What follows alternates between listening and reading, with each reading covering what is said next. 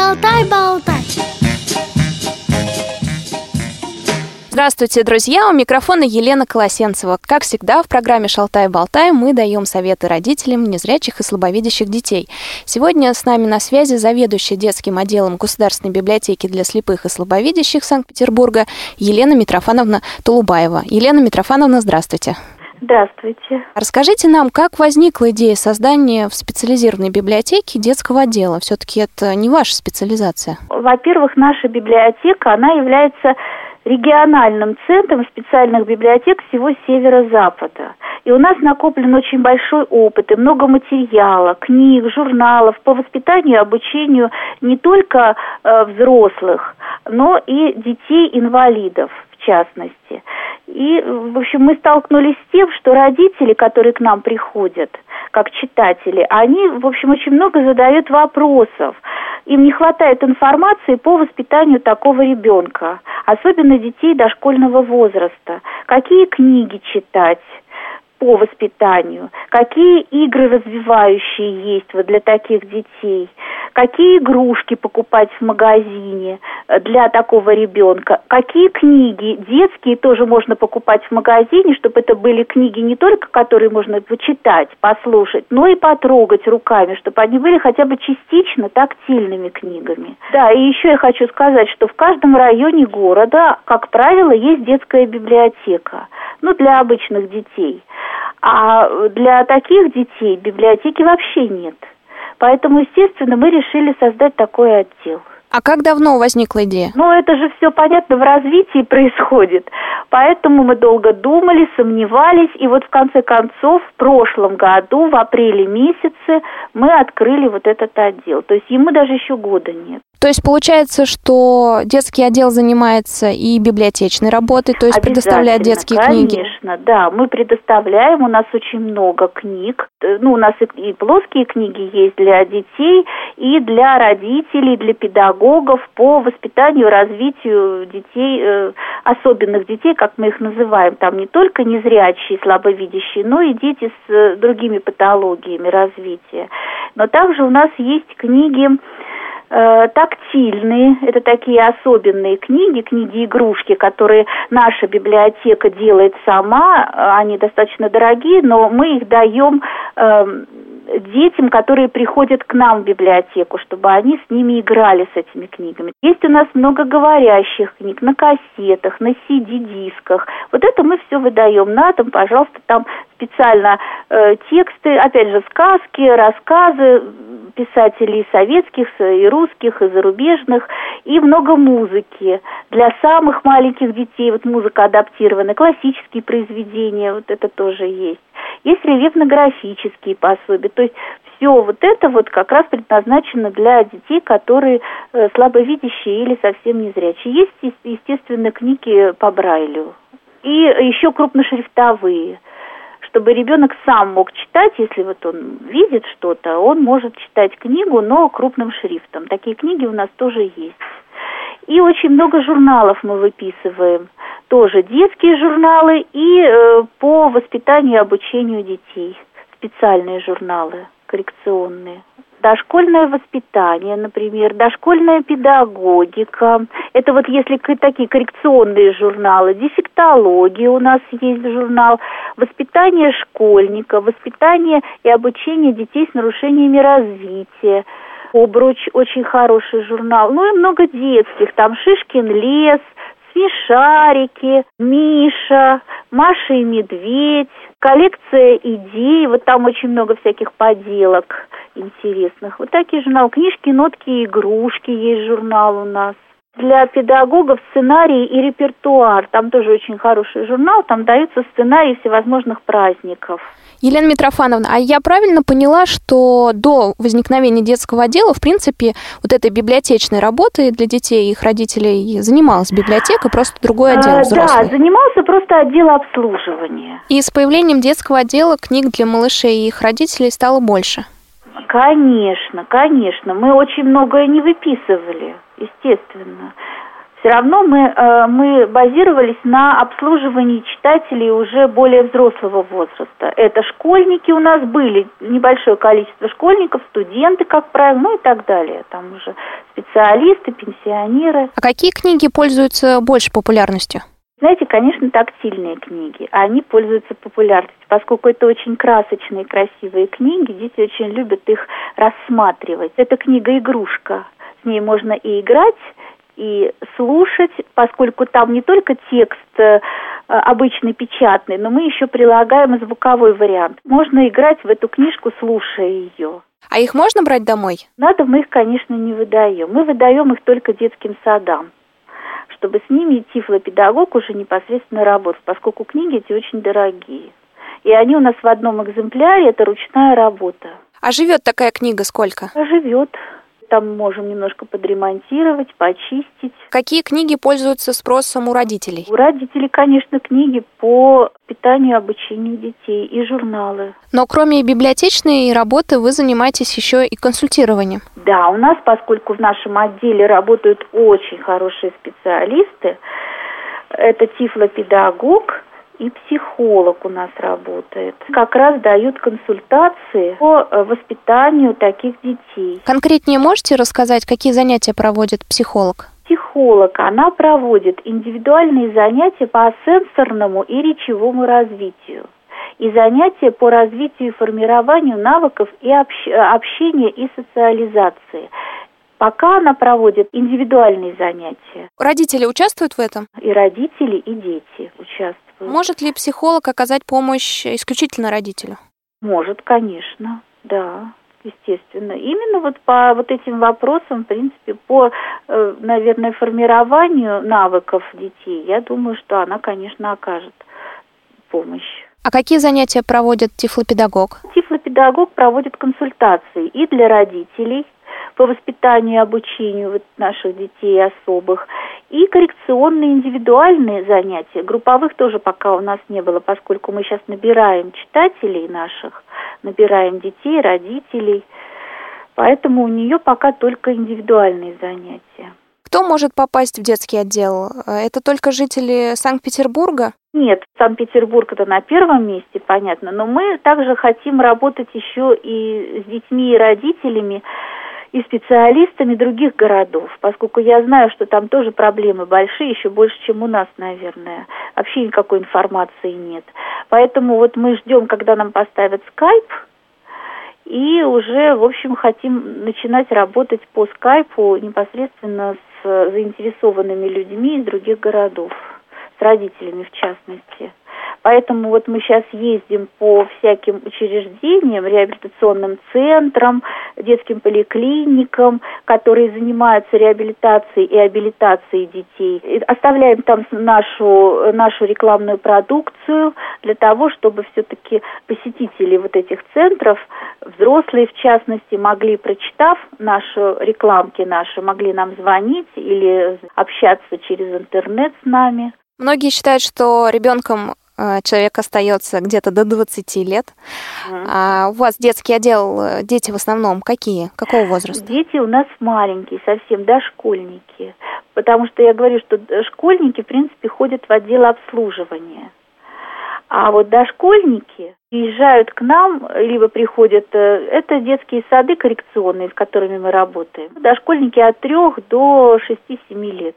Насколько они готовы к обучению? Готовы. Вы знаете, конечно, все по-разному, естественно, все зависит от их патологии. Но, в принципе, им очень интересно, когда они приходят в нашу библиотеку, знакомятся.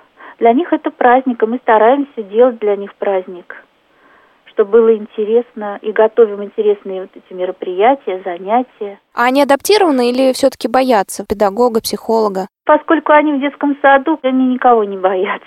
Ну что вы. Попадали к вам дети, которые не ходят в детский сад? Есть у нас такие детки, которые, ну, действительно не ходят, у них сильные патологии. Вот мы работаем с такими детьми и с их родителями последнее время наши гости в программе «Шалтай-болтай» часто говорят о том, что много детей с отчетными нарушениями. Э, к вам такие приходят? Даете ли вы им консультацию? Такие детки вот к нам индивидуально с родителями приходят. Как много их? Ну, то много, есть это парочку, много. Да, единицы, да? Конечно, да? конечно, да. Елена Митрофановна, вот в Москве есть такое понятие, такое, такое подразделение в детских э, садах – ликотека. У нас ее нет. Я знаю, что в коррекционных детских садах есть такая ликотека. У нас нет, но мы, э, в общем, наверное, ее сделаем, я думаю. Часть детского отдела, который занимается консультацией, чем-то напоминает ликотеку как раз. Ну да, да, напоминает. Консультации, они носят э, характер вот такой единичный, то есть пришел человек пару раз там ему посоветовали. Нет, естественно, да, приходят э, несколько раз в месяц, конечно. А иначе как работы тогда не будет? если единичный просто приход какой-то. А вот еще на сайте написано, что вы используете в занятиях сюжетно-ролевые игры, музыкально-ритмические уроки, ну, арт-терапии и. А, значит, ну, библиотерапия это понятно, угу, да, что мы работаем да. с книгой в первую очередь, мы даем эту книгу посмотреть с ней. Но, э, значит, по арт-терапии у нас занимается в основном психолог. Угу.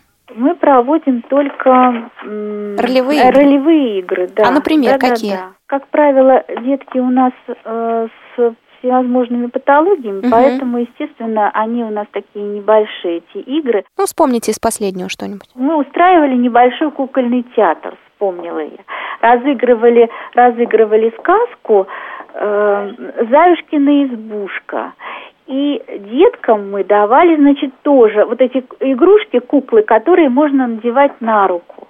И детки вместе с нами разыгрывали эту сказку, надевали на руку персонажей и вместе с, с нами говорили вот, э, значит, голосами этих персонажей, разыгрывая эту, эту сказку. И, Елена Митрофановна, вы немножко затронули эту тему, что вы работаете с детскими садами, каким образом, что именно они делают для вас, вы для них? Значит, а, мы работаем в основном с коррекционными детскими садами, и еще детский дом у нас тоже коррекционный есть. Мы для них проводим мероприятия. Включают они в себя три э, основных таких мероприятия, три цикла, по которым мы работаем. Значит, это первый цикл интересный, это по Петербурговедению. Очень хорошая тактильная карта сделана для детей. Это гордость нашего отдела, это мы сами сделали. И вот дети с помощью съемных фигурок, это, как правило, памятники архитектуры, могут сами построить город проследить его историю, создание. Занятие включает в себя несколько занятий. Сначала идет знакомство с городом, потом идет его история, история Петра Первого, и отдельные уже памятники архитектуры берутся, отдельные острова, реки, каналы, мосты, в общем, там много их получается этих занятий. И дети знакомятся с Петербургом на таких занятиях. Есть у нас еще один цикл знакомства детей с английской литературой – у нас э, сделано несколько книг английских писателей, тактильных книг. В 2014 году, если вот вы знаете, это перекрестный год английской культуры в России и русской культуры в Великобритании. И вот дети как раз знакомятся с английской культурой, э, с, с нашими тактильными книгами из фонда нашей библиотеки. Ну и еще мы, значит, показываем, рассказываем детям о писателях, э, которым исполняется там определенное количество. Есть юбилей писателей в данном году, тоже проходят мероприятия. Ну и еще очень интересное мероприятие, которое мы делаем, называется они «Чудесные точки». Это мы проводим для деток э, из обычных детских садов. Мы им рассказываем, показываем, как пишут, читают, работают на компьютере дети с патологией зрения показываем им вот эти наши книги, тактильные, рельефно-графические, вот то, что читают детки с э, плохим зрением или совсем незрячие. А потом э, показываем им, как можно писать по Брайлю. Даем им вот эти приборы, и они пишут.